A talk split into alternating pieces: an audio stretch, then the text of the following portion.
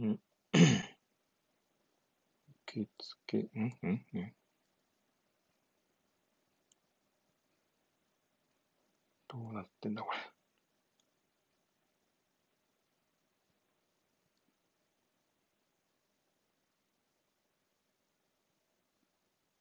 あ、上がった。ああ、上がった。これおかしいな。聞こえてますあれんあれ？聞こえますか？聞こえ、ちょっと待ってね。聞こえてる？かあ、聞こえますか？あ、大丈夫ですか？聞こえますよ。はい、はいあ。よかったよかったよかった。あとは、ネモスさんが。あとはネモスさんがまだだね。で。ああ、そっかそっか。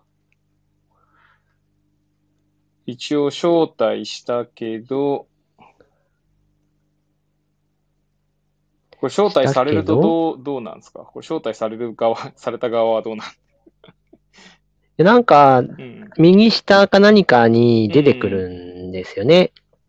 あの、なんかこう、ニコちゃんマーク2つみたいなやつですか？多分そう。あの、私だったら今参加っていうボタンを押したから、ほうほうほうほなんかその参加リクエストみたいなボタンになるんですけど、そのう。うんうんうんホス。ト、ホストはちょっとまた別な感じなような気がする。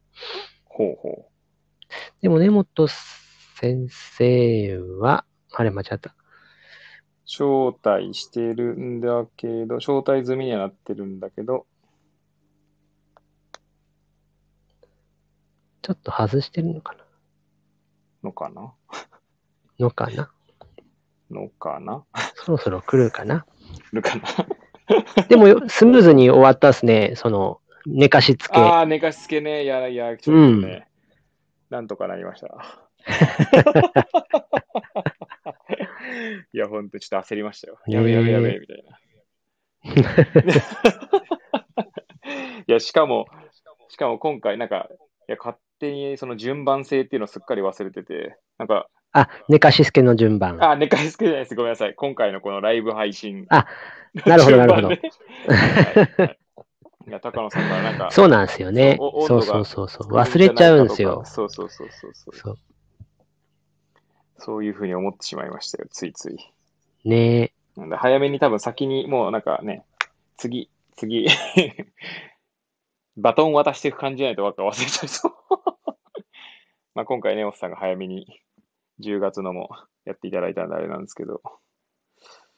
そして根本さんがまだですね。あれ、高野さん聞こえてます？あれまたあれになっちゃった？ん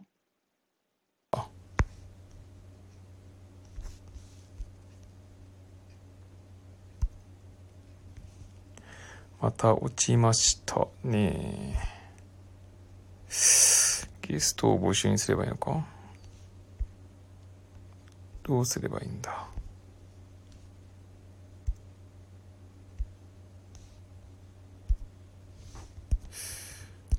俺落ちた。なんだなんだなんだ。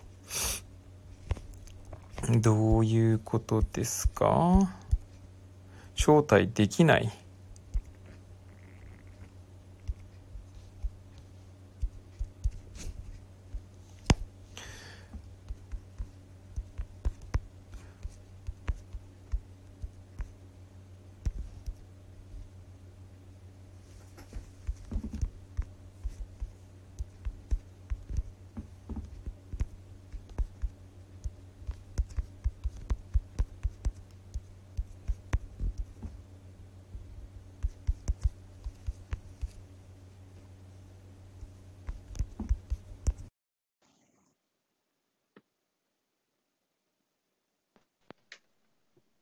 お、ネオさん来た。はーい、お疲れ様あーです。お疲れ様です。よかったよかった。あ、声聞こえます？あ、聞こえます聞こえます。今度は高野さんが押してしまった。なんだこれ、二人しか、え、二人二人しかできないとかないよね。なんでだろうないと思います。ねえ、そうですよね。よくそうっすね。あれどうしたんだろさっきまでね、繋がってたんですけど、回落ちて、はいうん、落ちてしまったんだよね、多分高野さんが。あー、はい。なんでしょうね。うねあるあるですか？あれ どうだろう？いや、最近全然、スタスタンド FM 自体触ってなくって。なんでした？あ、待ってくださいね。多分これでいけるかも。接続中。うんうんうん。いけるかな？あ、来たー揃いましたーおお疲れ様です。お疲れ様です。あ、聞こえるかな？高野さんは。お疲れ様です。ああ、よし、かった、よかった。やっと。聞こえます聞こえます。思議。いやいやいや、そして、すいませんでした。寝かしつけで遅れてしまって、すいませいえいえいえ。ん。はい。そして、まあ、大丈夫です。いつものごとく、はいあの、はい、あの、誰も聞いていないので、最初何人かね、聞いてたんですけど、はい。はい。そその時には、一人とか二人とかだったので、まあ、ということで、まあ、ゆるりとやっていきますか。はい。そうですね。お願いします。ちなみにテーマを最近興味関心のある、まあ、まあ、関心事とかにしたんですけど、どっちからいきますか？根本さん、なんか最近はい。興味関心のある。まあ、全然テーマでもいいし、なんかハマっていることでもいいし、今は、はい。はい。あの、教育にすごい興味があって、おー、へー教育あ、の、まあ、や薬剤師だけじゃないんですけど、はいはいはいはいはい。こうなんか学生実習も経験したり、はいはいはいはい。あとは、何でしたっけ？あの、あれなんだっけな、中学生がなんか、うんうん、あれなんですか？職業体験ですか？あれ。ああ、はいはないんかはい。急急に来たんですよ。まあの、まあ、1年前ぐらいなんですけど、はいはいはいはい。あの、特に学校から一切連絡な連絡なくて、へー近くの中学校、近くって言っても歩いて40分ぐらいかかるんですけど、え、確か結構ですね。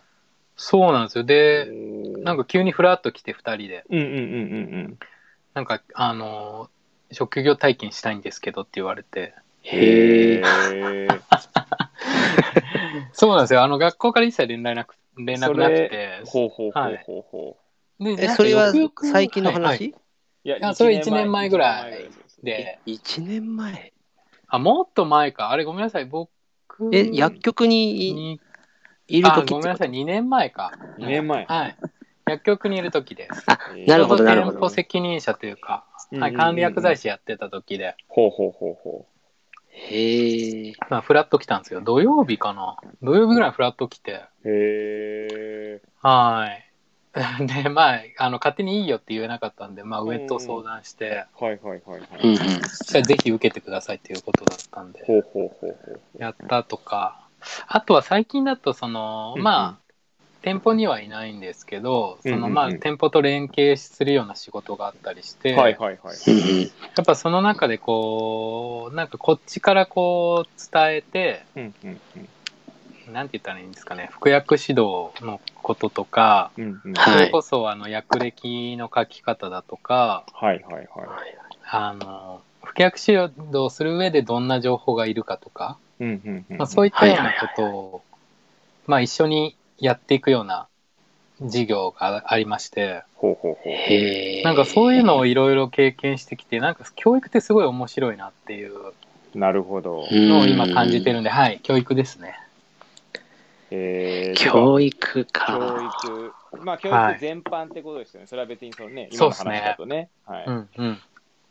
ちなみになのであれですか、そのはい対,、対象には自分の子供とかも、やっぱりこう、関心としては、対象。そうですね。まあ、えっ、と、正直入ってはなかったんですけあど、あ、はいはい。っていうのも、なんかどう、どう教育していいのか正直わかんなくてこの、ね 年年齢というか、今6歳、うん3歳なんですけど、はいはいはいはいな、何を、教育って何だろうと思って、確かに、いや、わかる。すごいわかる。毎日、ちょっと精一杯すぎてですね、え私生活が。うん。ー、いやなりますちょっともう、ごめんなさい、もうちょっとあの、大きい、こう、うん大学生以上ということで。なるほど、教育なんですね。でも、はいあれだな今の話聞いてて、あの、なんだ、その、2年前のはい。中学生のやつはちょっと、すごいちょっと気にな気になるところで、うんうんうんうん。なんか、いや、学校から一切連絡がないってことは、なんかその、生徒の自主性とかに任せてはい。やってたんですかうんね。もしかあ、したらそういうことなんですよ。後々聞いたら、うんうんうんうんその、いややっぱ心配だから一回電話したんですよ。うんその中学校まあそうですよね。なんか急に来られたんですけど、これあは、もしまあ、うちの薬局が大丈夫だったら、受け入れてもよろしいんでしょうかっていうようなお話をしたら、まあ、あの、しょやっぱり自主、自主性というか、いろいろ自分でやっていくうん。っっていうことを覚えてほしいから、もう、その、ね。職業体験の交渉から、そそれこそ実際にやることまで、うんうんあの全部もう自分たちでやらせるようにしてるんですってい言って。そうなんちゃんとあの、まあ、最後手紙、お決まりの手紙をくれたんですけど、はいはいはい。うん お決まり。お決まりの手が。まあお決まりじゃないですか？まあ確かに。いやでもあれですね、それ、まあなんだろうな、実際にその、受ける側としてはビビるかもしれないですけど、はい。でも確かにそういうの大切ですよね。うん。そうなんですよね。うなんかう、んうんこう一人はめちゃめちゃ、あ、まあ二人組だったんですけど、一人はめちゃめちゃやる気あって、やる気あるっていう言い方がいい,、のか、関心があるって言ったらいいんですか？はいはいいこう、あ、薬局の薬剤師って何してんだろう？みたいな。うっていうのをなんか、なんつってたかな、ごご家族になんかそう医療関係の人がいたりとか。するような話をしてて、それであの薬局の薬剤師にすごい興味持ったんですっていうことで、えー、でやっぱりあのーその実習、実習中って言っていいんですかね、2日ぐらいだったんですけど、体験したのほうほうほうほう。もうやっぱやる気違うんですよね。もう、えーあの、どんどんやってきますみたいな。これも何したらいいですかぐらいの。ええ。嬉しいですね、それは。そうなの、嬉しいんですよね。で、まあ、なので気分がいいんで、まあ教えてくじゃないですか。うんはいはいで、もう一人は完全にその子についてきた子なんですよ。あーあ あるあるですね。ありますよね。はいはいはいうわーと思ったんですけどうん、こんなに違うんだと思って、こうわやっぱわかるんですよね、ああいうのって。いや、確かにわかりますよね。すごいなと思って。で最初そうだったんですよ。うわ、これどうやってこの、うんうんうんなんですか、熱量の差を埋めてったらいいんだろうと思って、二人の。えー、確かにそれは迷うな。悩はい。ただまあ薬剤師って、こうないかなか何してるか見えないむ。と思うんですよ。いまだにそうか。かもしれないですけど、はい。なんかその患者さんだったりとか地域のその人たちにとってどういう存在だったりするのかとか、どんな仕事をしてこう社会貢献してるのかとか。で、どういった視点が必要なのかっていうことですか？そう、うんうん職うんうん能って言ったらいいんですかね。はいはいはい。本当にただ薬渡して、ただ渡してだけじゃないんですよっていうとことかを、まあ伝えたら、まあその子も結構興味持ってくれたんですよ。おーへえ。っていうのもあったので、うんうんうんなんかこれって、なんなんて言ったらいいんですか？やっぱりその、もう、うーん、なんか勉強とかもそうですけど、こう、教える側に問題があるのかなとか、っていうのをちょっとはい思ったんです、その時に。あの、受け手のせいじゃないなと思ったんですよ。はい。うそうですね。確かにそれはあるよな。そう、伝え方次第なのかなと思って、うん魅力魅力のって言ったらいいんですか？はいはいはいはい。そう、っていうのをすごい感じて、なんか、そううんうん伝わんないと歯がゆいんですけど、うんうんうん伝わった時ものすごい嬉しくて、いや、嬉しいですよね、確かにね。そうなんですよ。だから、なんか、もうそういうのをやっていきたいなってすごい思ったんですよね。ああ、はい。いいですね。そっか。なんかいいな、なんかいいいい話をいきなりあ、いえいえ。聞けた感じだね。でも結構少人数だからこそ、はい。ね、いいって感じだよね。そう、そうなんですようん。そうなんですよ。例えばこれが、ね学校の先生みたいなはい。感うんじ、例えばや、まあ、薬物乱用ではないけど、うんそういう人数を相手にしてっていうのは難しいよね。うん。そうなんです。そうなんです。確かにね伝え方というのは大事なんだと思うん。だけど、やっぱりみんなが理解するっていうのはかなり難しいなと思う。めちゃめちゃ難しいですうね。んあの、多分そのついてきた子もさ、ついてきたうん、その子が、うん、ついてった子っていうのかな、うん、ううん。ん、一緒にいる子が楽しそうにしてるのを見るからまた良かっただけであっうんねそうそうそうそうなんですけど、そ環境も大事なんですよ、やっぱり。う。うん、確かに環境は大事ですねね。何日間やったんですか、そのふ職あ、それ業体験。2、二日ぐらいです。2日？はへえ。そうなんです、そうなんです。で、あ、実はその大学、うん私大学院に行った時に、はいはいはいはい。うん学生実習もやってるんですけど、おー。その時は正直、うん教育ってだ、あの、難しいなと思ったんですよ。自分向いてないなと思ったんですよ。あのさうんさっきのお話の通りで、こう、うん大人数になった時に、うんうんうんこう、なんて言ったらいいですか、ググラデーションが激しすぎて、うん。確かに。あの端っこと端っこが。はいはいはい。めちゃくちゃやる気あるやつもいるし、みたいな。うんもうどんどん一人で、なんて言ったらいいですか、例えば僕、その担当したのは薬理の解剖とかだったんですけど、ほうほうほうほうほうほもうどんどん一人でやっちゃうやつがいたりしう。て、うんうんうんううん。ん。もうこっちが、あの、言ってないことまでやるみたいな。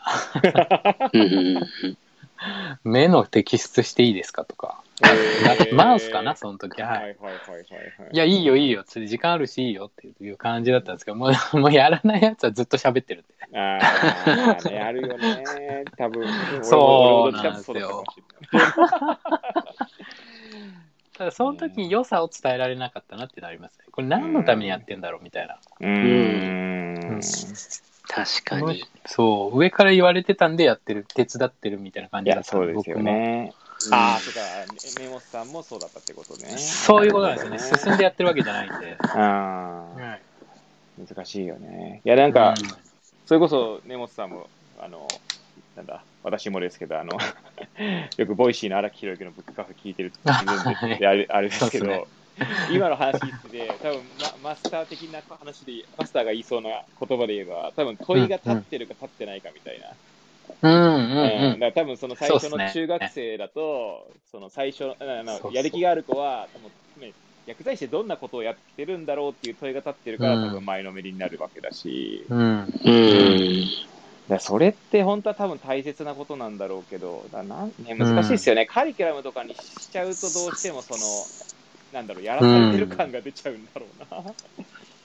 そうですね。ね。そうだね。だ多分でもみんな多分何かしらには興味持ってるはずなんだよね、多分ね。うんそううんうんうん。うんそう思いますね。ねその興味の大きさって言ったらいいんですか？それが多分、分あのね、大きいかちっちゃいかだけで、うんうんうんうん。少なからず興味はあるはずなんですよね。本当に無関心だったら多分来ないと思うんで。ううんんそうっすよね。そうだね。それをどうやって育てるというか、角うん度うんを、なんか仕上げるって言ったらいいんですか？はいはいはい。うんそれってやっぱ教える側のテクニックじゃないかなと思うんですよね。んうん。まああとその授業、じまあ、授業の話にちょっとその、なんだろうねうんうんその根本さんの、まあ大学まあ、大大学院の時の話は、はい実実習とはいえ、はい。まあ、例えばそれがこう座学の講義だったとした場合の話なんですけど、はいうんはやっぱそのやり方とかにもよりますよね、多分ね。い。そうですね。なんかうん。聞いたことあるのだと、なんかアメアメリカだったかな、確かうんこう、うんうん。そういう日本でいう一般、日本のイメージであるこう授業みたいなのじゃなくて、確かテーマとか、なんだろう、なんでもいいんですけど、じゃあ、じゃあまあ、なんだろうな、まあ、第二次世界大戦について、じゃあ、次はやりましょうってなったら、確か、うんうん。まあ、まあ、ちなみに全部の学校がそうしてるかどうかわかんないですけど、まあ、そのテーマがあるとしたら、みんなで先に調べてきて、で、それをこう、みんなでこう、シェアするというか、授業中はそこをみんなでこう、議論を深めたりとか、うんまあ、ディスカッションするみたいな。そうすると、だから第二次世界大戦もどこに着目するかとか、多分、人それぞれ問いの立ち方とか違うと思うので、興味の。うん。らそうするとまたこう、なんて言うんだろうな。まあ自分、自らこう、まあ、それもね、全員が全員そんなに前のめりになるかどうかは知らないんですけど。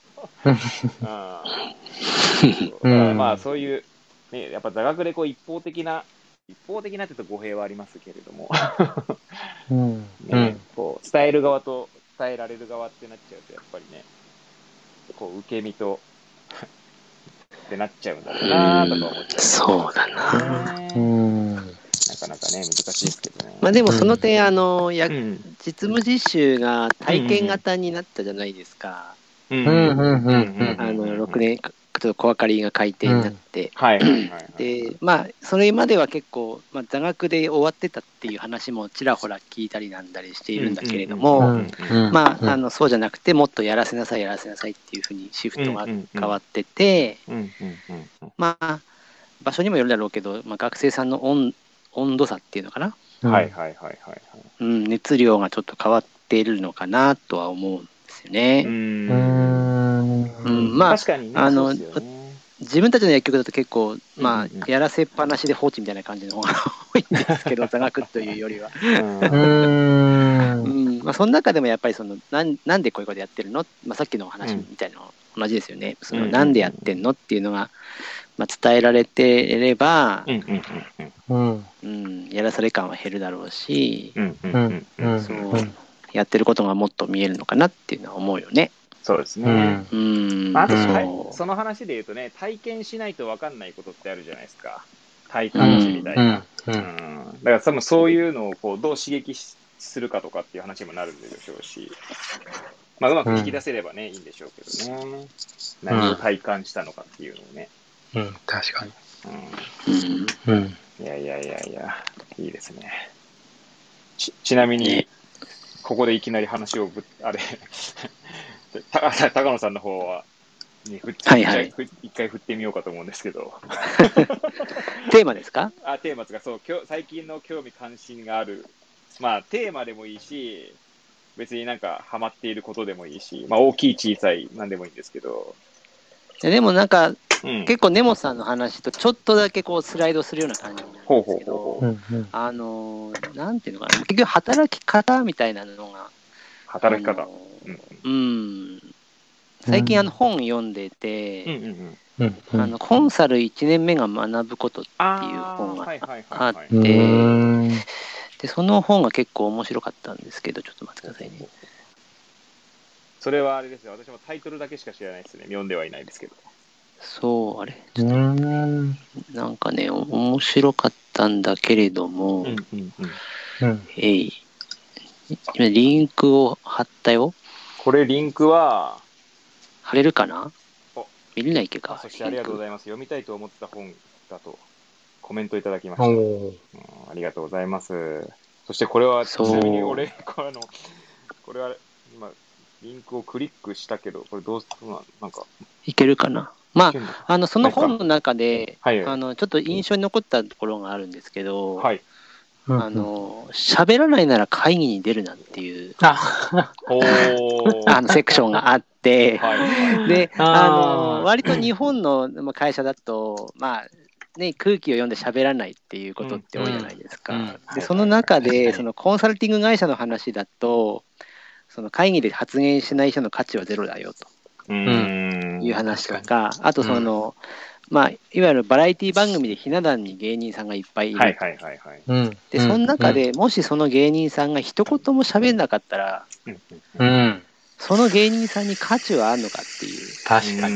にそう、そのギャラはどうするのかっていう話になるっていうエピソードが書いてあって、なるほど。あこれは面白いなとなるほどね。そう。で、まあ、あの、昨日もちょっとミーティングとかあったりするんですけど、うん。やっぱ喋んない人の方が圧倒的に多いですよね。ううん。ん、もうなんか死んだ魚みたいな感じで、うん。喋んないスタッフとかいるんですよ。ね。そうしたら、まあ、うん。ね、いや、この話超したいと思うんですけど、これはさすがに言えないなみたいな感じで。うん。そうなんまあ、そういうような、まあ、結局沈黙は無だというエピソードがちょっと面白かったなと思うんですよね。あそうあ、難しいな。うん。そう。かといってなんかこう上からボンボンボンボンっていうのもまたちょっと違うだろうし。いやーなあ。本当そういうまあ教育にほぼ近いものだかなと思うんだけどね、スタッフをその育てるみたいなところはいからはいすると、はい。うん確かにな、それね。確かに。まあ、それそうだな。後天的になんか育て、育てるっていうか、その育つ部分もあるかもしれないですけど、性質的なところもありそうな気もしますけどね、その、そのスタッフの話で言えばね。うんやっぱどうしてうもともとそういう、あんまり発言しないっていうか、あんまりなんだろう、うん自己理事案とか、性格的な、うんはいはいうん。だ全員が、まあ、全員ってことはあんまなかなかないと思うけど、全員スタッフさんが引っ込み思案だったらそれ大変だろうなとか。それはちょっと厳しいだろうなとか思っちゃったりしちゃったな。そう、まあ実際大変、うん、そうだね。うんまあでも薬剤師さんだったらそういう 人人は、うんうん。薬剤師だったら言えるんだけどね、それね。ああ、まあそうですね。うん自分とかになるとこれはこういうことだぞと。うんうんうんううんん。まあそれってやっぱり、うん、やっぱりこう国家資格っていうところもあるからなんだろうけど、うんうん。そうやっぱやっぱり薬剤師に言えるけど、事務には言えないとかさ、そういうのあるかなと思う。ああ、でもまあ、それは確かにねうんそうそうそうそうっすね。うんそういうのありますよね。ね確かにね。う確かに。ん。まあ、あと、なんだろうな、いや、そこにはなんか、自分の場合だと、あの、性別的なところも、これ性別をこう、理由にしちゃいけない気はしてるんですけど、うん。やっぱりこう、うんうん。うんなかなかこう言いづらかったりするっていうことも、まあ、正直ありますね。ぶっちゃけた話っていう言えば。うん。まあね、それは確かに。ある。うんそそうそうそうそうそう。まあ、その性別もね、うん今だから、まあ、そのも、なんだろう、生物学的なとかそういう話は置いといてですけど、その LGBTQ とかそういう話は置いといてですけど、う。うんんなかなかね、難しいですよね。ああ、うん確かに。なんかあれですけどね、あの、結構僕はもうソーシャルスタイルで分けちゃってましたね。あの、ソーシャルスタイル。聞いたいことあります？ソーシャルスタイルって。や、ソーシャルスタイル私でも初めて聞いたかもしれない。う。はい、知らないですね。な、なんですか、ソーシャルスタイルって。なんか大きく分けると4つ、うんうんあの、ソーシャルスタイルがあるっていうふうにほうほう。言われてるんですけど、はい。うんうん。で、これ何かっていうと、うんその、ソーシャルスタイルってコミュニケーションの癖とか、うんうんうんうんなんかそういう習慣化した行動パターン。なんかこういう人ってこういう行動をしたりするよねとか、こういう喋り方するよねとか、うんえーっと、あと発言が具体的だよねとか、発言が抽象的だよねみたいなのをうんうんうん分けたのがあるんですよ。で、これ日本人に実は多いっていうふうに言われてて、で、それが4つに分かれてるのがドライバー、1個ドライバうんうん。ー、で、2個目がエクスプレッシブ、うん。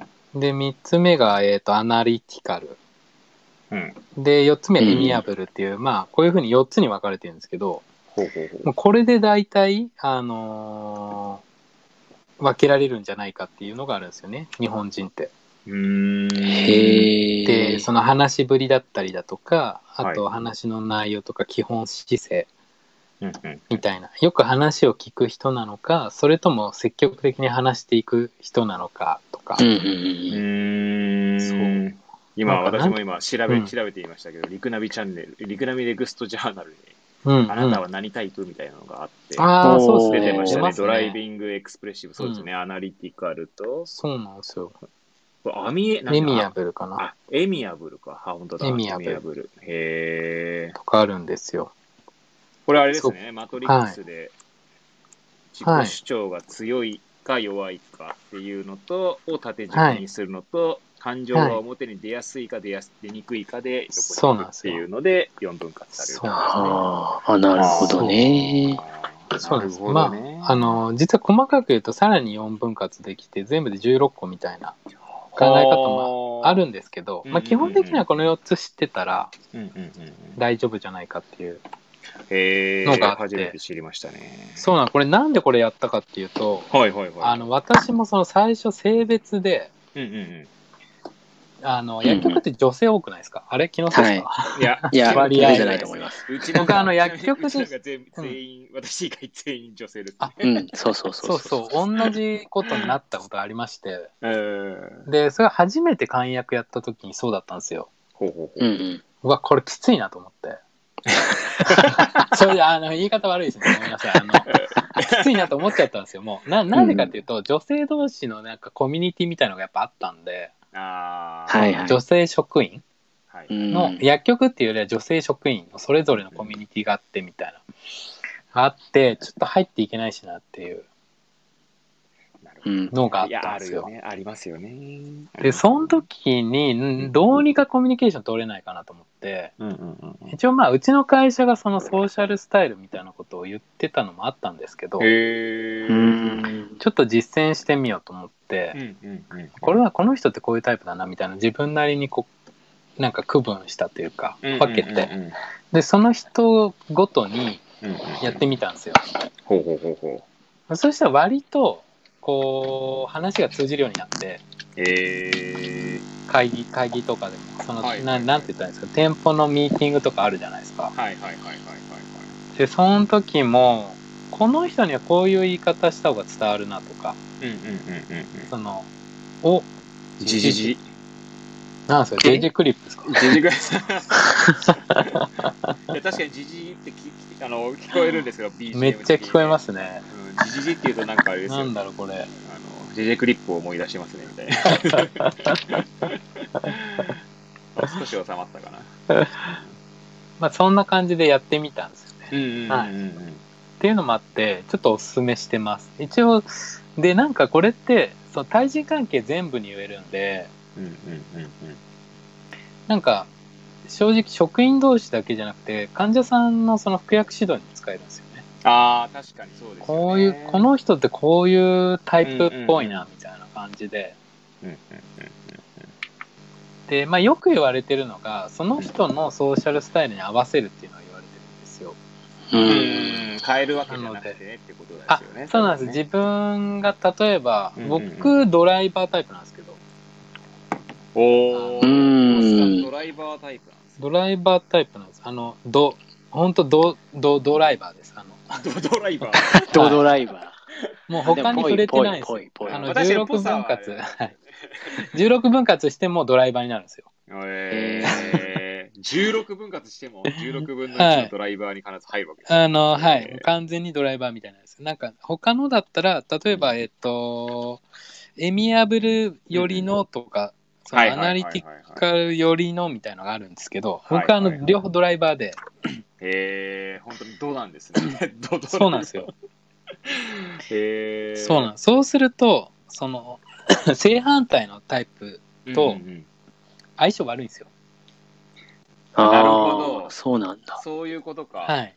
もうそういうあ、そういうことです。もう完全に反対に位置してる人とは、例えばあ表現、ねあの思考表現度が高いとか言いますけど、感情とかうん。うんうんうん。で、まあ、あのドライバーって思考表現度が高くて、感情表現度が低いみたいな言われてるんですよ。あの、そうなていうんですか。ね。あんまり抑揚がないっていうか、喋り方に。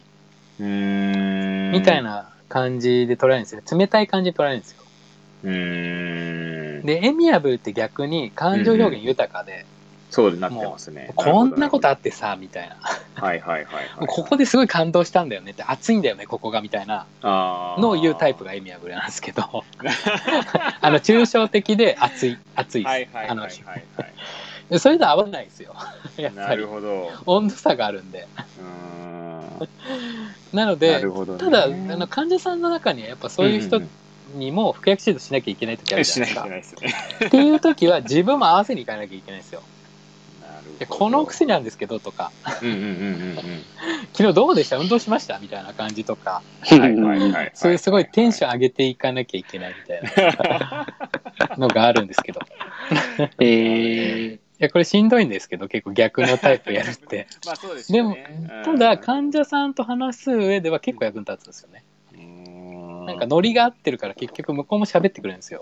うんうんうんうんうん。はい。っていうのもあって、あ、ごめんなさい、脱線したんですけど、あの そういうの取り入れたりしてました、私は。ええー、いや、そしてね、あの、コメントでもね、うちの教育にも入れてみようかなっていただいてあね。ちょっと話が大きくなっちゃいましたね。いや、ありがたい限りです。コメントいただいてありがとうございます。こんー、ちなみにこれ、マッキーはいははい。どれ、えー、どうだろうな。でも、えー、これでもどうなんだろう。ちゃんとこの、今、その、先ほど一応私、コメントの方に添付したんですけど、リクナビネクストジャーナルかな。うんうんはいはいはいはい。で、それに、そのなんか、付録で自分のタイプがわかるチェックリストってやつがあるんですけど、それやってみないと何とも言えないですけど、うん。まあ直感的に言うと、まずアナリティカルではない気がするな。やるべきことは、うんあこのこの、このサイトによると、アナリティカルはやるべきことは正確に計画通りに進めましょうタイプって書いてあるんですけど、うん。そういうタイプではないなと思って。で、エミヤブルっぽさもある気がするんだよね。みんなのためならば、きちんと役に立ちたい、や役に立ちたいタイプっていうことは、うんまあ多少、そういう、そういう要素はあるかなとは思いますね。で、エクスプレッシブが、これの、このサイトに言うと、楽しくなければ意味がない、盛り上がっていこうタイプって書いてあって、うんうん。この要素もあるなと思いますね。そうだ。ごめんなさい。エクスプレッシブですね。明るいのは。なるほど、なるほど。はい。エミアブラはどっちかと調和でした？強調化って書いてありますね、こちらにはね、確かに。うん、で、ドライ、ドドライバーの根本さんが言ったやつが、指図される、まあ、このサイトの、えーやつだと、指図されるのは大嫌い、思い通りにやらせてよタイプっていうところで言うと、でも指図されるのは確かにあんまり好きではないから、この3つ、うん、かな。アナリティカルはあんまりないかな。あんま、そういうタイプじゃないですね。うんどまあ、それのどこが一番強いのかっつうのは何とも言えないですけど。ちなみに高野さんは？これ私、あの、別な、ワウワウかな？これなんだか、うんそのサイトでやってたんですけど、私どうやらエクスプレッシブスタイルらしく、おお、あ、でも確かにそうでなんかそれはわかる気がする。特徴としてはなんかその、新しくユニークなものを生み出します。うん。あとみんなで盛り上がって結果を出します。直感で判断します。みたいなのと、話し方的には大きめの声でとか、えーテンポよく間を取らないとか、身振り手振りも使うとか、意外と当てはまってるんですけど、そのエクスプレッシブスタイルの著名人が書いてあって、うんほう誰ですか？サザエさん。サザエさん？いや、俺なんか今芸能人とか来るのか著名人なんですか？著名人。一応、著名人も書いてるよ。坂本龍馬とか書いてるんですけど、しかも著名人。なんかよくわかんないなと思って。坂本龍馬歴史上の人物来ちゃったみたいな。いや、なんか芸能人とか来るのかなと思ったらね。有名人、芸能人はね、うん。誰がます？ないあ、ないんだ。うん。あいやえー多分あるんでしょうけど、この,、あそののサイトには、そう、ネズミ男とか書いてるけどね。あ、面白いと思って。えー、でも確かにあれだな、今の高野さんのもう一回聞いてからサイトを見ると、うん。エクスプレッシブが一番強そうな気はするな、自分も。うんん。だけど、他のそのエミアブルの的なところと、うんまあ、ドライビング的なところ、ドライバータイプ的なところも入ってる気はするうんかな。でも強いのはエクスプレッシブなのかな。どっちかってういうと。うん。なるほど。うん。マッチはそうかもね。どっちかっていうとですね。でも、これ、自己主張が強いのがエクスプレッシブになってるんですけど、あんまり自己主張しない、あの、なんだろう、ば場所を選ぶかなっていう気がしますね。うーん。うん、いや、もちろんそういう自己主張が強い時もあるんですけど、うん。うん。そういう強調する時は強調するのかなっていうところもあるので、うん。うん。うん、だからエミアブル的な要素がやっぱりはい入ってる気はするかなっていう。あーそうそうそう。いや、いいと思うんですよ。あの、なんかこれって基本のスタイルと変わんないみたいなんですね。ほうほうほうあの自分が独自に持ってるもの。うんうんうん例えば僕の場合だとドライバーなので、ちょっとコメントが面白いです。面白いですね。その髪型。確かにね、そうですね。ありがとうございます。これ自己主張は、た外見的には、ね、自己主張しまくってるんですけどね。なので、なんか、その、このソーシャルスタイルの重要なとこって、自分のスタイルを知って、いろんな場面で適応するっていうのが大事らしくて。なので、なんか僕の場合だとドライバーなんですけど、じゃあ他の、まあ、真逆のタイプが来た時にも、どういう風にしたらいいか？うんうんその感情表現度を上げたりだとか、例えば話すペースをゆっくりにしたりだとか、はいはい、速度ですね。そのそれだけで変わるみたいなので、こう、うんうんうんうんなので多分それを知ることが大事。まず自分がどういうタイプで、で、うんどういう場面でこういう風にしたらいいかみたいな、うんなるほど、なるほど。らしいですね。へえ、面白いな。面白いです。ね。これちょっと本当に今日はありがありがとうございます。教えていただいてって感じです。はい。いやいやいや。そしてまたちょっと若今日はあの干ジジイが来てるっていうね。ジジジが。あ、おわ一。つさ、はいちょっと聞きたかったんですけど、はい。私今、あの、ちょっとコメントで流れちゃったんですけど、はい。はい。あの、ツイート、あるツイートをああ、なんかそうですよね。うん貼ったんですよ。で、はいはい最近よくあの、私、ボイシーで、うんうんうん。あの、読書家のマグさんっていう人の、マグさん？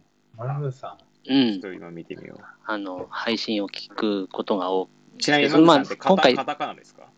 あ、カタカナです、カタカナです。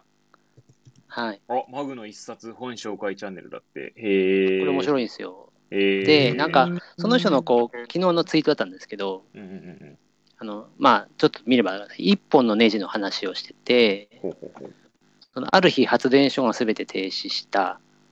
で、慌てふためく管理人は頼りになりそうな技術者を手配しました。来て早々一本のネジを回すと全てが動き出しました。で、出した請求書が1万ドルですと。いうことですね。で、管理人さんはまあ高いっつって反発をしたわけなんだけれども、その技術者はその内訳を披露して、まあ、ネジを回すための作業は1ドルなんだけど、どのネジを回すかを知ってることには9999ドルがかかってるんだよっていう話らしいですね。でもこれってあのすげえ面白いな話だなと思ったんです昨日。で、ああ、これ面白いな、でもこれって自分たちの仕事に当てはめられないかなと思ってて。はいはいはいはいはい。いや、当てはめられそうですよね。当てはめられそうなんだけど、すごいわからない。それ当てはめられなくて、なるほど。あれ？うん、いい話なんだよ、でもすごく。わ、ね、かるんだけど、うんうん、でもこれ薬剤師に当てはめられるかなと思って。うん。でも、いや、専門的なんだけどね。そう。それをみんなに聞きたくて、今日。なるほど。二人に。そう。だったんですね。そう。ちなみに、でも今私それ聞いて、思ったの、でもうまく言語表現できるかどうかわかんないですけど、結局薬の知識とかって、知識は言い過ぎかもしれないですけど、まあ、よく言う話で、うん、もう、ググれば出てきたりとかするわけじゃないですか。知識っていうか、その、はいはい、薬のでも、その目の前の患者さんにどういいかとか そのまあ情報をどうまあ解釈するかとかっていうのは、多分そこに専門性が現れるってこともあると思いますし、うん、まあ、そう考えると、そのまあ、なんだちょっと若干違うかもしれないですけど、その薬の、なんだろうな、まあ、薬だけじゃないんでしょうけど、薬剤師のね、ことってね。うんうんうん、とは思うんですが、まあ、あくまでその薬だけで言えば、薬の効能効果とかは、そういう、なんだろう、注意すべき点とかっていうのは、まあ、調べればわかるから、多分、それ自体は1ドルだと思うんですよね。ネジ回しの作業って誰でもできるよね、みたいな。別に薬のことって調べれば誰でもわかるよね、みたいな。でもあ、あなたにどういうのが出やすくてとかっていう、あそなるほど。そういうところを知ってるっていうのは、目の前にいる私しかいないですよねって、まあ、そこまで言えるかどうかはさておきですけど、日頃のあなたの状態をこうやって見てこう評価してたりとか、こういったことを見ている私は、そこをが分かります。分かりますよっていうか、そういったことが考えられますよっていう意味で、どのネジを回すか知っていることっていうのに近うのかなと私は思いましたけど。うん。まあよく言う、あの、袋詰めのね、袋、あんた袋詰めてるだけでしょみたいな感じの時には、あの、ちょっとそこは当てはめるかなと、今ちょっと思った。なるほど、なるほど。確かに、確かに。袋詰めしながらも、だってあれですもんね。なんまあ、その、なんだろうな。ね、いろんなこと考えるもんね。そう、いろんなこと考えますもんね。うん。ね、うん。ああ、確かに、それはそうかそうそうそう。だからそういうことかなと思って。この話がありました。てか、ママグさんのやつ、これ知らなかったっすね。てかね、もう、ね、あの、全然あれなんですけど、もう、面白そうなコンテンツが多すぎてね、もう消化不良すぎるそうだね。そうなんですよ。だからもうね、完全に私今絞ってますね。絞ってるけど、なんかまた新しいの出てきてみたいな、どうしようかな、みたいな。そっか、マグさんの Voicy は結構面白いですね。Voicy 面白いですよね。 Voicy はちょっと面白い。うん。でも、 Voicy はね、フォローしてるのはいっぱいある。いっぱいですかね、10個ぐらいあるのかな、今私。ちなみに、一応フォローしてるのは、あの、皆さん多分ご存知なの、ホムホム先生のアレルギー専門医のホムラジオ。はい、小児アレルギー専門医の。そうなんですよ、やってるんですよ。まだ24回ぐらいしか放送してないんですけど、でもこれ、ごめんなさい、フォローしてるだけで全然聞けてなくて。あとは、為末さんってあのね、ハードル、為末さんのラジオもフォローしてるけど、為末さんのやつは、今年の3月2日以降、更新されていないっていうのと、あとはですね、なんか、同時通訳で英語コーチの田中慶子さんって人がいて、へえ。この人はたまたまその、 Voicy の荒木博行のブックカフェに対談相手で出てきて、なんかあれなんですよ。確か高校時代ぐらいまで不登校だったんですよね。で、著者が、著書があって、不登校の女子高生が日本トップクラスの同時通訳者に、通訳者になれた理由っていう本があってで、それ以降、フォローはしてるけど、そんなに聞けてないみたいな。結局ね、聞いてんのはね、じゃ多分今、多分フォローしてるのは12個あるんですけど、聞聞いてんのはブックカフェだけですね。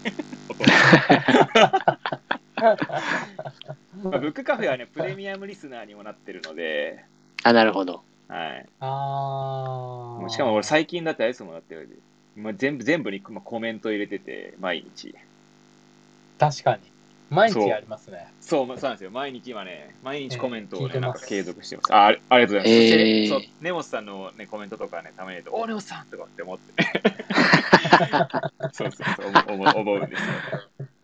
そうそうそう。えー、いいね。なんでまあね、 Voicy は正直ね、ブックカフェぐらいですね。で、ちなみに、これ、 Voicy じゃないですけど、ポッドキャストの方では、うんうんうん、えー、っと、そのまあ、ブックカフェのマスターが出てるっていうのもあって、超相対性理論ってやつと、うんうん、あとはその超相対そうです、3人のやつです。あと、コテンラジオの深井さんと、あとは Takram Radio の渡辺さんですかね。で、それは必ず聞いてて、あとはその深井さんがやってるやつで、最近ニュースピックスの、あの、なんだ、音声事業の方で出た、あ、アスコープってやつがあるんですよ。それもまだね、11回目ぐらいなんで、今日、昨日、今日でか。なかなか聞きやすいっていうのと、あとは古典ラジオは昔から聞いてたんですけど、一時期聞かなくなってしまって、最近番外編の対談の方をよく聞いてて、うん、今、あの、なんだっけ、小原和弘さんって、あの、うん、なんだ、な。んていうのはい、あの、多分ね、あれですよ、あの、に、あの、なんか、根本さんは、多分西野、西野さんのやつとかでもよく出てくる人だと思うので。あの、教育、はい、なんかね、いろんなことやってるんですよね。いや、あのね、なんだろうな、えっ、ー、とね、グ、グーグルにもいたのかな、ヤフーにもいたのかな。なんかドコモとかにもいて、なんかアフターデジタルとかそういう本書いてる人で、いっぱい本書きまくってるんで、最近だとプロセスエコノミーっていう本を書いた人なんですけど、今その人とのと古典ラジオの3人の対談がめっちゃ面白いとます。えー、なんか今日、今日、まだ聞き途中なんですけど、なんかイーロン・マスクの話が出てて、なんかね、なんだっけな、 massive transfor、ね、なんだっけな、 massive transformative purpose っていう単語がまず出てきて、なんだそりゃとか思って。それをしら調べてたら、調べてるときに、まあ、そのイーロン・マスクの話があって、ごめんなさい、話をめちゃくちゃ 展開させすぎてますけど。まあ、そのマッシブ、え、なんかね、マッシブトランスフォーマティブパーパスの話は置いといて。イーロン・マスクの話は、イーロン・マスクの会社には、電気自動車のことは、一切なんかパーパスとして書いてないらしいんですよ、事業として。うんうんうんパーパスとしては書いてないんだけど、まあ、電気自動車とか作ってるよねっていう、なんでだと思うって話が出て、言ってて、なんかイーロン・マスクは、そもそも、なんだっけ、その持続可能なエネルギーとかを普及させたいみたいなことが、まあ、そのパーパスとしてあって、例えば太陽光とか、風力発電とかやった場合に、バッテリーですね。その要はよ、よりこう、電力をなんだろうなキ、キープできるとか、その高性能なバッテリーがないと、持続可能なエネルギーとして使えないよねと。うんうん、で、バッテリーってそもそも高いと。で、バッテリーがその、なんだろう、全世界の人に響き、あの、あの、渡るには安価にならないといけないわけですよ。そうしないと、要は普及しないから。で、安価にするにはどうすればいいかってことを考えたときに、電気自動車をあの開発しまくれば、だんだんその電気自動車でバッテリーがあるわけじゃないですか、みたいなことになって、だバッテリーの競争とか、そなんだなんだろう、えー、開発競争とかが起きて、だんだん安価になるよねみたいなことを考えたらしく、ごめんなさい、言ってる意味わかりますね。俺多分俺の説明がうまくいないんだと思うんですけど。そうそうだからなんか要は電気自動車を作りたくて作ってるわけじゃなくてバッテリーとかを普及させることでそのよりその持続可能なエネルギーをこう、うん、全世界に普及させたいっていう目的があってみたいなことを言う、うん、だから面白い、面白いなと思って聞いてました。すいません。そんな感想ですなるほどはいはいまあ、とりあえず多分それは多分古典ラジオの番外編を聞いていただいた方が多分俺の説明なるほど。はい。はい。じゃあそれは置いといてですね。はい。なるほど。ちょっと話を戻しましょう。 Voicy 面白いよねってことで。ちなみに根本さんとかは Voicy は、はい、他に何聞いてます？僕はあの、ながら日経ああ、ながら日経ですね。日経か。ニュースはい。ながら日経と。西野さんと、うんうんうんうん。えー、っと、ブックカフェと、あと伊藤洋一さんっていう、ああ、はいはいはいはい。いらっしゃいますよね。はい。面白いよね。都知事になりてみたいな。そうそうそうそう。前ね、フォローしたんですけどね、最近行かなくなってからね、外しちゃったんだよな。僕はあんま聞けてはないんですけど。うん。なんだっけ、元気ながら日経ってどうなんですか？ながら日経はニュースを朝、なんか準備しながら聞いてますね。はいはい、はい、今日こんなニュースがあったみたいな感じで。ああ、はいはい、そうですね。時事何分ぐらいかしら？え、10分ありますかね。あ、そんな短いんでしたっけながら日経昔フォローしたけどな、聞かなか聞けなかったんだよ、結局。一個一個が短くて、えー、で、はいはいはい、それがなんかトピックが5つぐらいとか、うんうんうん、そんな感じなんで、さらっと聞いて終わってます、ね、確かに、今見たところ、10分10分前後ですね。どの回も。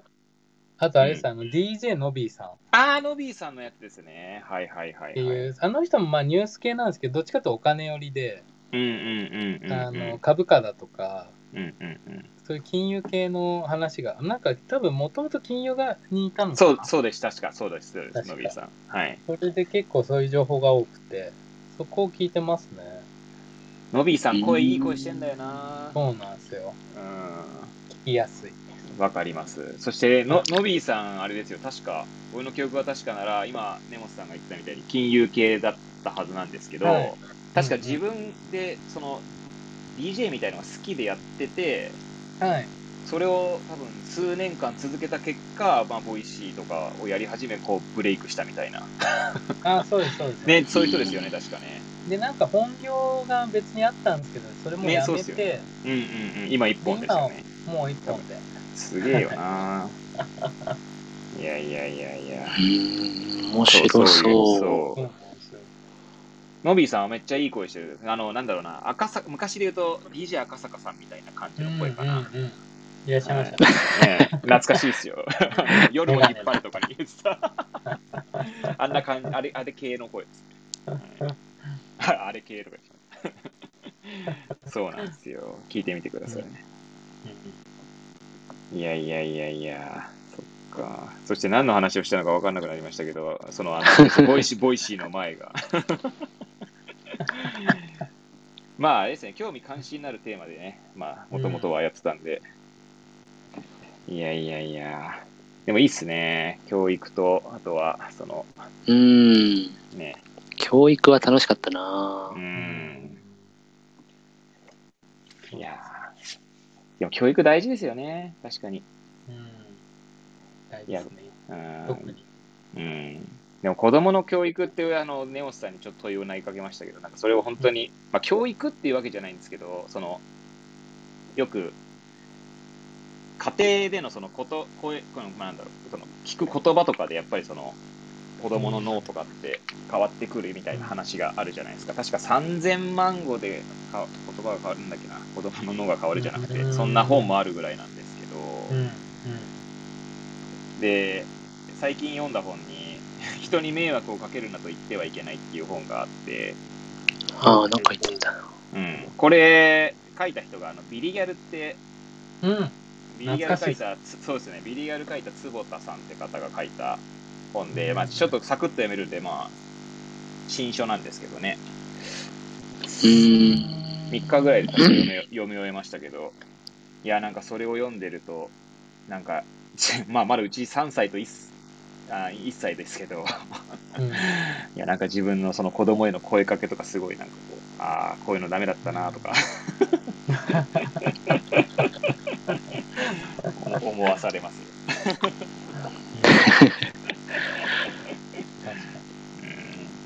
でも難しいっすよね。なんか理想っつうかそういうの分かってても、うん、なんか実際やっぱり親も人間じゃないですか。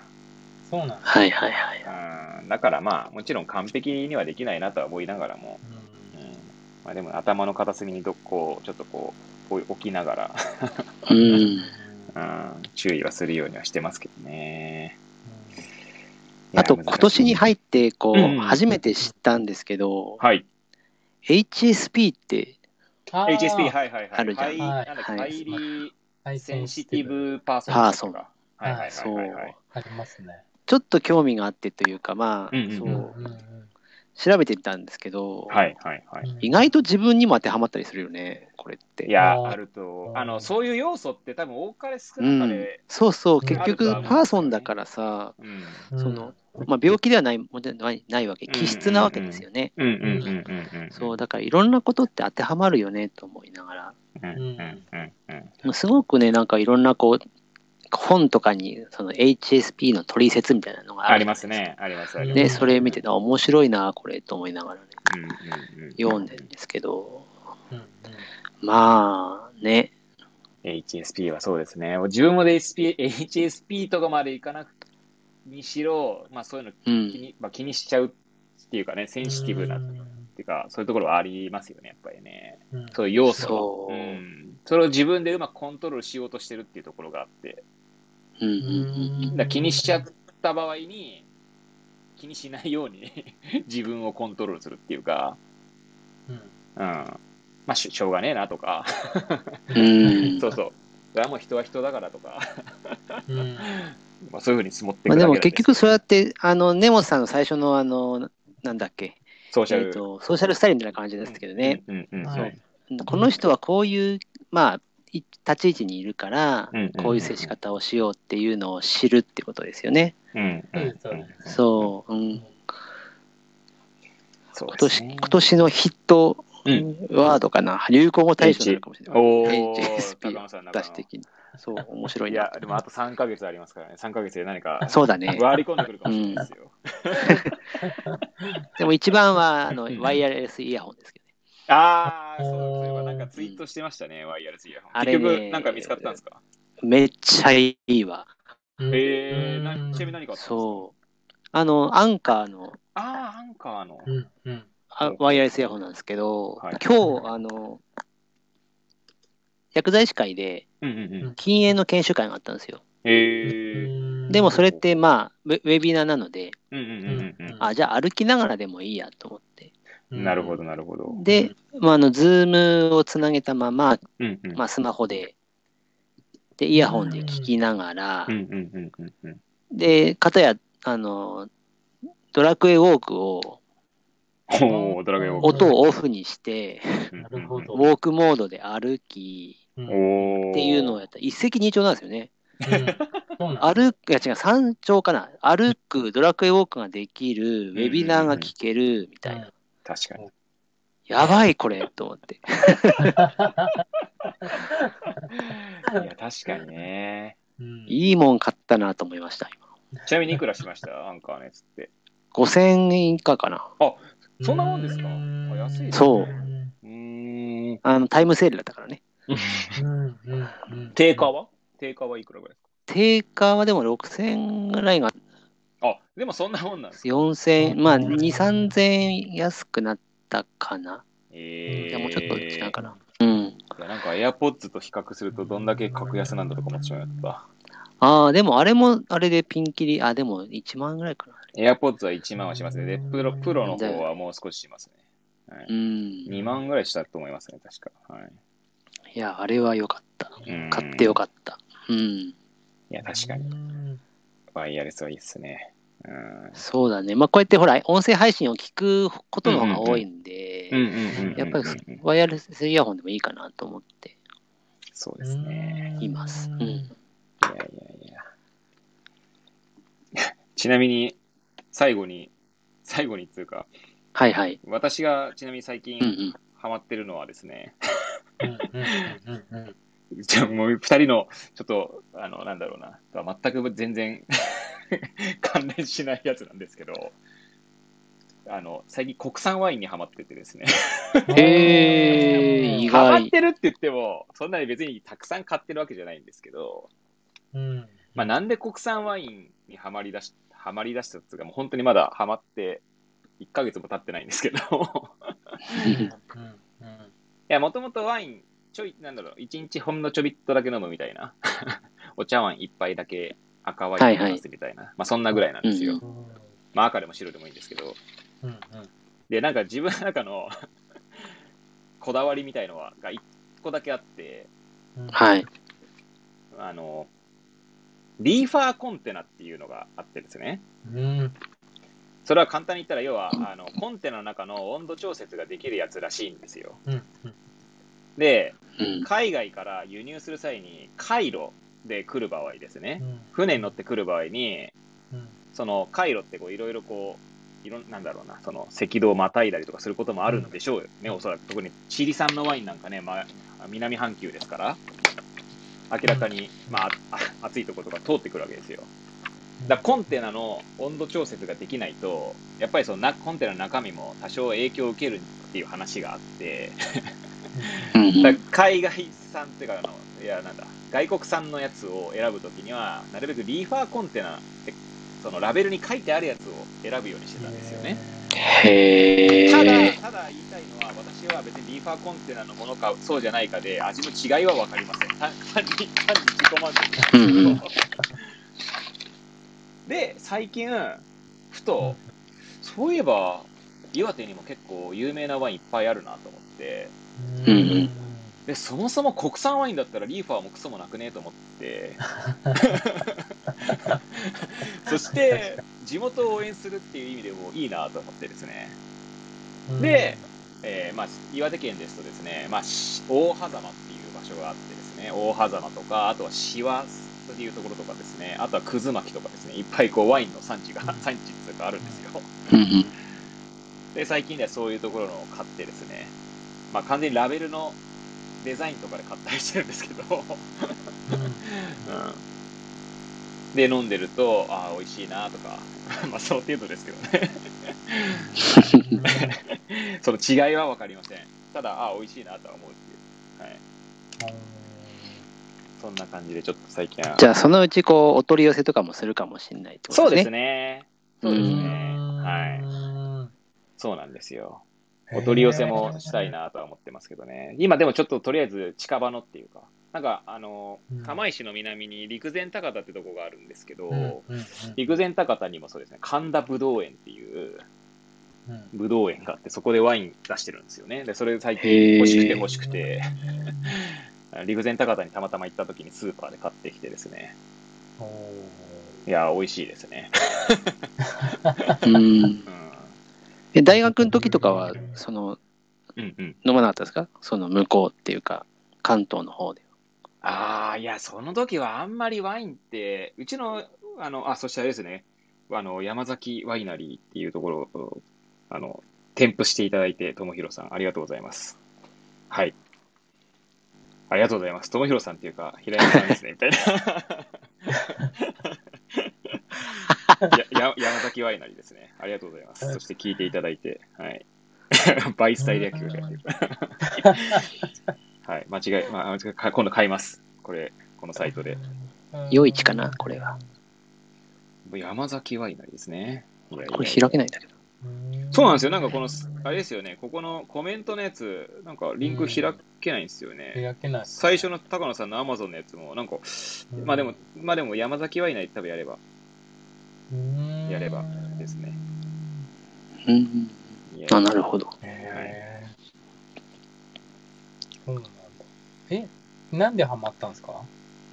うん。いや、それはですね、あの、いやでもな、なんでハマったのかっていうと、なんでだっけ？いや、多分日本酒とかをですね、日本酒も、あの、釜石、釜石にですね、地酒がありまして、えー、ハマチドリっていう、あの、まあ、その、地元の醸造があるんですよ、日本酒のですね。で、それもやっぱりこう、まあ、地元産っていうのもあってですね、まあ、前からそ、きまあ、好きでは、あの、飲みやすくて、好きではあったんですけど、そんなわざわざ買って飲むほどじゃなかったんですよね。で、私結構ミ,、ミーハーなのでテレビでですね、その、ハマチドリの、あ、テレビじゃねえな、ごめんなさい、思い出しました。えっ、ー、と、ある MR さんが来てですね、はい。なんか、いや、ハマチドリの何々っていうお酒がですね、みたいな。なんか、えー、なんだっけな、多分ワールド酒ちゃん、なんかありますよね、そういう、要は金賞受賞しましたみたいな。品評会みたいなの。品評会みたいなので、で、それがですね、近所、あの、スーパーに行ったんですけど、まだないんですよ、とかって言い出して、えー、そうなんですかみたいな。で、そういうのを聞いてですね、ちょっと興味を持ってですね、で、初めて買った日本酒が、浜千鳥の、えー、っと、ゆいのかっていう、日本酒用の米を使ったゆいのかっていう品種なんですけど、はい。でそれを買ったんですよ。でそしたらですね、いや、美味しいと思って、まあ、毎日日本酒を本当にお茶碗、茶碗つか、本当にちょびちょびっとっていうか、全然酔わない程度で、1日1杯みたいな感じで。飲むようにしてったら、そういえばワインとかもいろいろあるなと思って。そこからワイン手出して始めた感じですね。はい、だハマるきっかけは日本酒からですね。はい。最近はだから1日ほんのちょびっとずつ、いやななほ、ほんのちょびっとずつにしてるのは、まあ、日本酒のその結の花で言えばですね、何ミリリットルだ ?cc でしたっけ？ね、この瓶は。720ミリリットルで3000円ぐらいしたんですよ。なんで、そんなにババンバン飲んだらっていうのがあってですね。まあ、もったいないっていうのもあって、食前酒的な感じで、はい。うんうん、1日ちょびっとだけ飲むみたいな。へはい。へえ。おしゃれだな。いやいやいやいやおしゃれ。缶ビールじゃダメなんだかな。いやいや、缶ビールは、でも缶ビールはですね、缶ビールは最近患者さんからもらうんですよね。へえ。月に1回ある患者さんのところに、まあ、行くんですけど、うんうん、その人の家行くと必ず、あの、なんだっけ、あれは喉越しかな？喉越しをね、あの、6本もらえるんですよね。へ えー、これ飲んで帰れと。そうですね、605、あ、600じゃないや。3, 3号館ですけどね、3号館6本。すごいな。そうなんですすごいな。その患者さん、まあ、一人暮らしなんですけど、なんだっけ、旦那さん、亡くなった旦那さんの実家が酒屋で、みたいな。そこから、ま、なんか取り寄せてるらしいんですよね、なんかその、まあ、付き合いで。その人自体は飲,、飲まないんだけど。そうそう、そういうのがあってですね。だから、まあ、そうですね、ビールもね、なんか、ちょっと変わったやつは飲みたくありますね。うん、全然別にその、なんだろう、普通に、まあ、朝日とか、その、あのスーパードライとかそういうのも飲むんですけど、うん、あんまりあ、なんだこのデザインとか、これ見たことねえなとか、そういうのは手出したくありますね。うんうんうん、これ結構別にお酒に限らず全般的に言えるんですけど、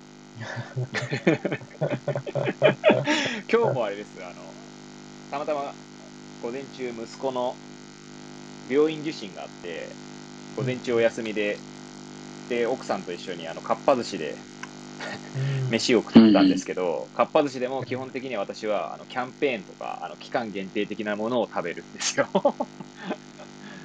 へそうなんですよ。だから通常メニューは、まあ、食べる時もありますけど、食べても一一皿二皿っていうか、基本的には多分新しいもの好きなんでしょうね、多分。あ多分それは読書とかにも言えてて、新しい分野とかに手出したがるんですよ。で、多分薬剤師とかの分野とかも、その新しいものを知った時の喜びが 喜びを味わうっていうか熱しやすく冷めやすいところもあるのかもしれないですね。はい。ああ、いいと思います。めちゃくちゃ、はい。結局最後はいつも通り私がめちゃくちゃ語って終わるっていう すいませんね。えー、独演会みたいになってしまって。はい。ちなみにお二人はなんかあれですか、お酒とかは毎日飲む飲む飲むんですか？根本さん、今飲んでるでしょ？あ、今飲んで、あ、よくわかりますね。そう、多分最初なんか、あの、そうなんかコップに、しましたよね。うんうんうん、あ、これ飲んでるなと思って。今日は。今日は。今日は何を飲んでるんですか？今日ビールです。おおビールはちなみに何を、銘柄的には？今日はプレミアムモルツの。ああ、いいですね。プレミアムモルツ美味しいんだよな。まあ、新しいやつです。あの、ダイヤモンドホップの恵みって。へえ。それ知らないですね。ちょっと、スーパー行ってみて、ね。今日は。いや、いいですね。一本で終わるんですか？一本で終わりますよ。あ、そうだね。はい。家飲みは。はい、大丈夫ああ、確かに家飲みはね、そんな飲まないですよ、うん、なかなかね。宅飲みでね、みんなでこう、まあ、宅飲みとか、その今だとオンライン飲みとかだとね、また別でしょうけど。うん、なるほど。え、高野さんは？私は、あの、生協の共同購入で買った金麦です。ああ、金麦ですね。あの、糖質75%だからオフの、あの、経済的なやつです。経済的いや、でもいいですよね。でも土日はちょっとこう、ね、あの、スーパー行ってさ、まあ今だったら秋味とか。ああ。そうそうそうそう。はいはいはい。いや、いいですね。ですかね。あとは岩手の地ビール。毎日毎日飲みますね。の岩手の地ビールは、つまりベアレンですか？あ、そうそうそうそうそうそうそう。根本さんもベアレンビールって結構、あの、はい、有名、有名な、一応全国的にも有名なんですよね。確かね、高野さんね。そうですね。うん、来年、あの、日薬の学術大会が仙台だと思うので、あ、来年そうなん根本さん来ます？いや、今のところは、予定はしてないです。いや、来年どうなんでしょうね。今年は全部オンラインでしたもんね。うん、そう。またもしね、いらっしゃることあれば、もう、うちら近いので。そうですね。そう、お土産にその、ベアレン持ってきますよ。あ、ベアレンって本当にあれ、熊なんですね。そうです、そうです、そうです。あの、ロゴがね。ロゴがね、そうですね。はい。いや、これ、個人的にはベアレンビールは、あなんだろう、た樽でっていうか、その、なんつうサーバー、サーバーでっていうんですかね。うん飲むとより美味しい感じはあり、まあ、どのビールにも言えるのかもしれないですけど。へ そう。かなと個人的には思いますよ。なんで、だからね、いや、マジ、本当岩手来ることあったら、マジで3人で飲みましょうよ、うん、マジで、本当に。ね、ぜひぜひ。ねえ。うん、そうなんだ。そうそう。いや、まあ、いずれ いずれ私も多分、あの、あと3年半ぐらいで引っ越すのでえ？あ、そうなんですか？そうなんですよね、モスさん言ってなかったですけど。3年 ?3 年で、まあ、ちょっとありますね。そうですね。いや、一応今のところ、あの、うん、娘が、娘が小学校に上がるタイミングで引っ越そうと思ってて、へまあ、県内なんですけどね。はい。いや、一応そのあれ、息子が、その根本さんにお世話になった、その息子の方がですね、うんうん、まあ、うん、まあ、あの時お世話になったのは転換の話でしたけど、あの将来的に一応脳性麻痺になる可能性があるので、だそうするとやっぱバリアフリーの家建てなきゃだよねって話になって、で、家建てる問題が出てきて、じゃあどこに建てる問題になりみたいな。でまあいろいろいろんなところを考慮した結果まあ、簡単に言ったらまあ盛岡の近くに。盛 岡に建てれるかどうかは土地次第なんですけど、うんうん。まあ、盛岡から若干南の方に行くかもしれないし、まあ、ちょっとそこら辺はね、まあ、今土地探してるとこなんですけどそうなんですよ今賃貸ですか？今賃貸ですね一軒家の賃貸ではいなるほどそうなんですよ。えー、いやそんなこともあるので。結構ね、はい、選んだ方がいいっすよね、ちゃんと。そうですね。そうそうそうそう。高い買い物ですから、ね、うん。あの、嫁に完全に任せちゃってて、奥さんに。あ、はいはいはいはい。あの、2年ぐらいかけて選んでましたね、確か。えへ土地と、その、うんうんうんうん。なんていうんですか、上物っていうか、その、はいはいはい家みたいな。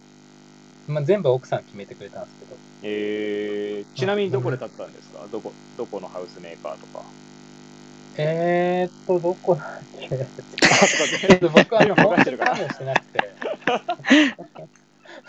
まあ、それが一番ですよね。あの、はい、あの、もう好きにやっていいよって言って、そうそう。お任せして。いや、でも確かにそうっすよね。うちも基本的には私は、もうなんか、なんだろう、本棚、ああ、本そうそう。本棚が欲しいっていうのと、ええあとは、なんだ言いま、したね。うん、なんだっけな、あれだ。いや、こなんか防防音室を置けるスペースさえあればいいみたいな。すごい。いや、まあ、うんまあまあな要求ですけど。あまあそうです。防音室は自分で買うんです防よね。いや、今建てようと思ってるハウスメーカーだと、うんうん。あの、なんだろうな、家の外に対する遮音性はあるんですけど、あとあの家の外から入ってくる、その、なんだろう、ざ騒音とかには、うん対する遮音性は強いんですけど、うん。うんその家の中でうのん。音は結構聞こえるっぽくって、あ例えばうん。2階建てとして2階の部屋で、まうん。あ、例えばこの配信をこうやってライブ配信してたら下に聞こえちゃうとか、そうするとだから防音室を自分で買おうと思って、はい、だからそうすればそこでこう、まあ、こういうのもできるだろうし、まあ、本当一番ちっちゃいの買う予定なんですけどね。1畳ないやつ。0.8畳ぐらいの。はい。だからそうすれば、その、なんだろう、ななんでもまあできるかなと思って。はいその2つだけ。はい。すごいだ防音室0.8畳だから、もうなんかその、スペースとしては3畳あればいいみたいな。そう。それぐらいな要求ですね。まあ、あとはもう、まあ、奥さんの言う通りというか、はい。うん。うん。いい。はい。いやいやいやいや。すいません、そん。な感じで、もう1時間半ぐらいになるので、そうですね。そうです。ね。うん。すいません、本当最後は本当30分ぐらい私喋りっぱなしでしたけど、すいません。はい。お二人ともいつもお付き合いいただいてありがとうございます。いえいえ、ありがとうございます。来月はね、またネオスさんですね20、はい。何はい27。25ですか ?27。はい27 27ですかな？はい、はい。はい。ですね。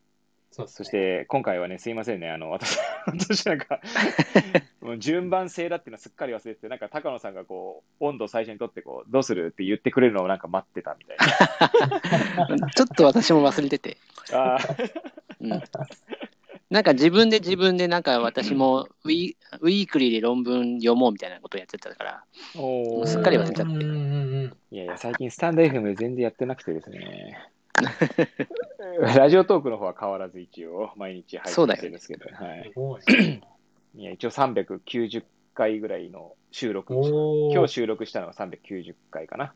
うんす、ごい。そう、1年は過すごいよぎました。すごい。いやー、なんかね、本当に、あれですね。つ くあのい、いいねがちょっとでもつくだけでも、うれありがたいというか。うん、いや、ほんまあとほんと。そう、ねぎらい、ねぎらいっていうボタンなんですけど、ねぎらいのネギボタンがつくそう、ネギがね。そうなんですよ。うありがたいんですよ。実際こう、こう言うとあれですけど、他のフォローしてる方で、全然そういうのついてない方とかもいたりもするんで、うん。はい。だから本当少しでもつくだけありがたいなと思ってやってます。うん。うんそうそうそうそう。はい。ちょっとじゃあ、スタンド FM の方もね、そろそろまたやろうかなとは思ってますけど。ということでですね。はい。すいません。じゃあ、こんな感じで今日は終えたいと思います。はい。はい。はい。ありがとうございました。またありがとうございましたありがとうございました。あれ、ちなみに今何人残ってる？いや、今視聴者は誰もいませんよ。あ、いないのか。うん。でも視聴者、今回は確かに何人かいましたね。うんうんうん。何人中何多い何分の何？えーっとね、いや、なんだろうな。今34分の0なんですけど、え？